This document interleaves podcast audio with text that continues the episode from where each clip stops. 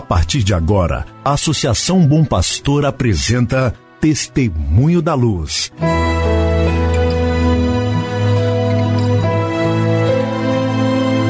Com a palavra, o arcebispo de Montes Claros, Dom João Justino de Medeiros Silva. Tudo por causa de um grande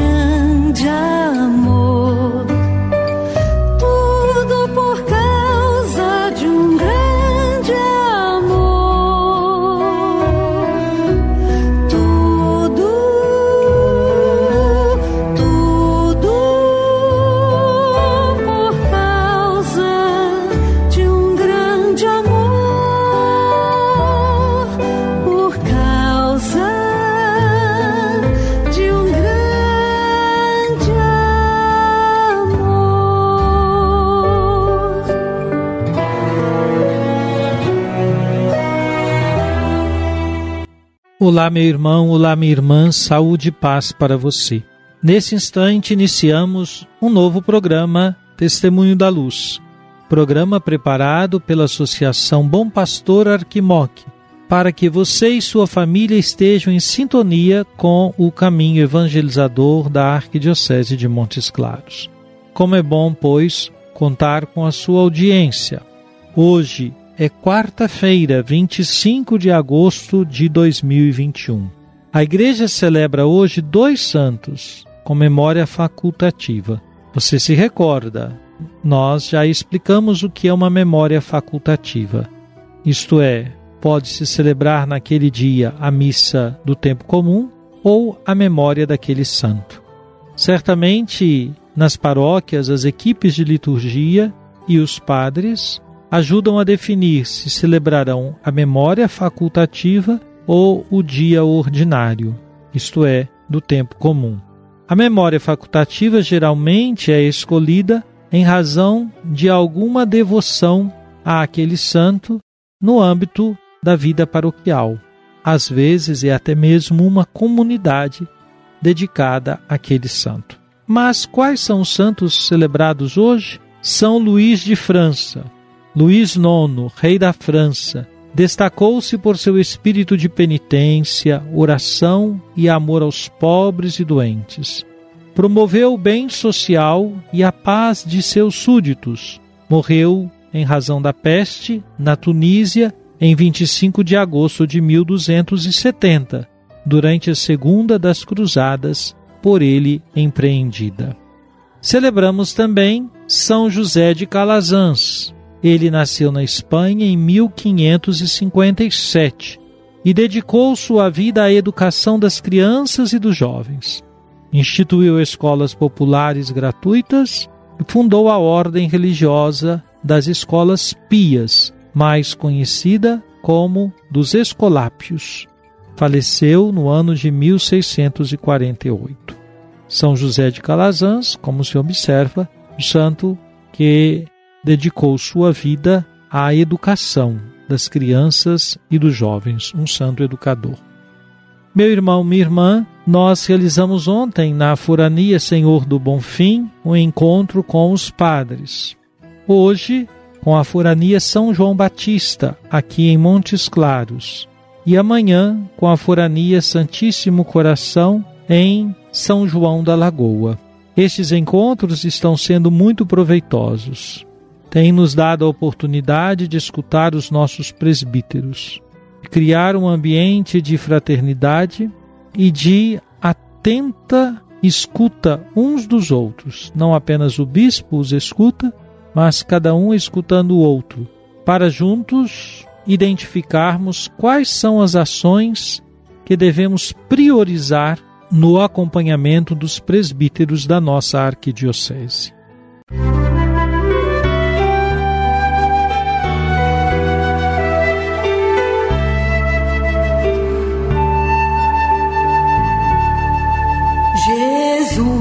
Jesus, tu és a luz dos olhos meus.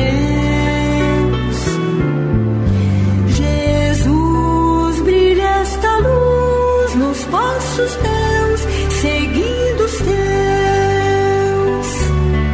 Meu irmão, minha irmã, ontem nós meditávamos sobre as crianças. Hoje retomamos ainda uma palavra do Papa Francisco sobre o mesmo tema, da sua audiência de 8 de abril de 2015, a responsabilidade dos adultos.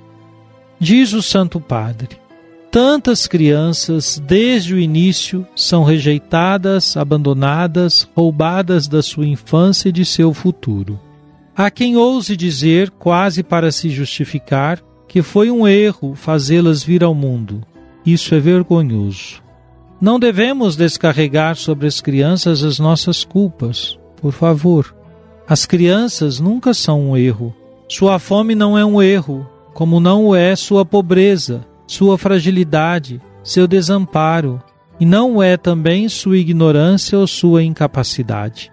Pelo contrário, esses são motivos para amá-los mais, com maior generosidade. O que vamos fazer com as solenes declarações dos direitos do homem e dos direitos da criança, se depois punimos as crianças pelos erros dos adultos? Aqueles que têm a tarefa de encaminhar, de educar, mas eu diria, todos nós adultos, somos responsáveis pelas crianças e cada um de nós deve fazer tudo o que puder para mudar essa situação. Cada criança marginalizada, abandonada, que vive na rua mendigando e recorrendo a todo tipo de expediente, sem escola, sem cuidados médicos, é um grito que sobe a Deus e acusa o sistema que nós adultos construímos. E infelizmente essas crianças são presas dos delinquentes que as exploram para o tráfico ou comércio indigno, ou que as adestram para a guerra e a violência. Querido irmão, querida irmã, as palavras do Papa Francisco hoje têm um forte teor de denúncia. Isto é, de denúncia daquelas situações em que adultos colocam as crianças, explorando-as, roubando-lhes o direito de viver a própria infância, roubando-lhes o direito de serem educadas para crescerem, amadurecerem e oferecerem de si como jovens e adultos, o melhor que construíram, que experimentaram, que acolheram como dom de Deus. Em nossas comunidades temos a pastoral da criança, trabalho muito importante que precisa ser sempre mais valorizado. E em nossa arquidiocese temos a pastoral do menor, um grupo de pessoas atentas às situações dos menores, especialmente daqueles que estão na vulnerabilidade social, nas ruas, por exemplo, ou que já cometeram algumas infrações e estão privados de liberdade em centros especializados. Situação e realidade muito triste, muito dolorosa, mas não podemos perder a esperança em cada pessoa humana. Rezemos por todas aquelas pessoas que se dedicam a cuidar desses nossos irmãos. Rezemos para que renovem em seus corações o compromisso com o Senhor, que está presente entre eles. Música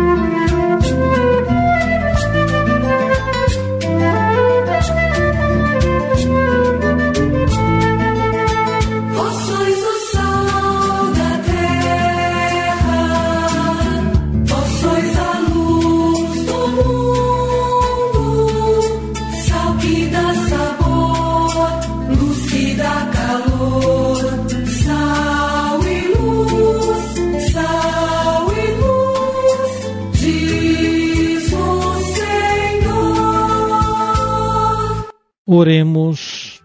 Ó Deus, que transferiste São Luís dos cuidados de um reino terrestre à glória do reino do céu, concedei-nos, por sua intercessão, desempenhar nossas tarefas de cada dia e trabalhar para a vinda do vosso reino. Por nosso Senhor Jesus Cristo, vosso Filho, na unidade do Espírito Santo. Amém.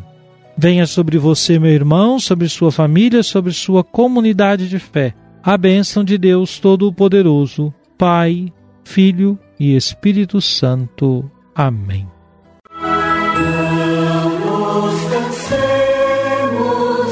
de fazer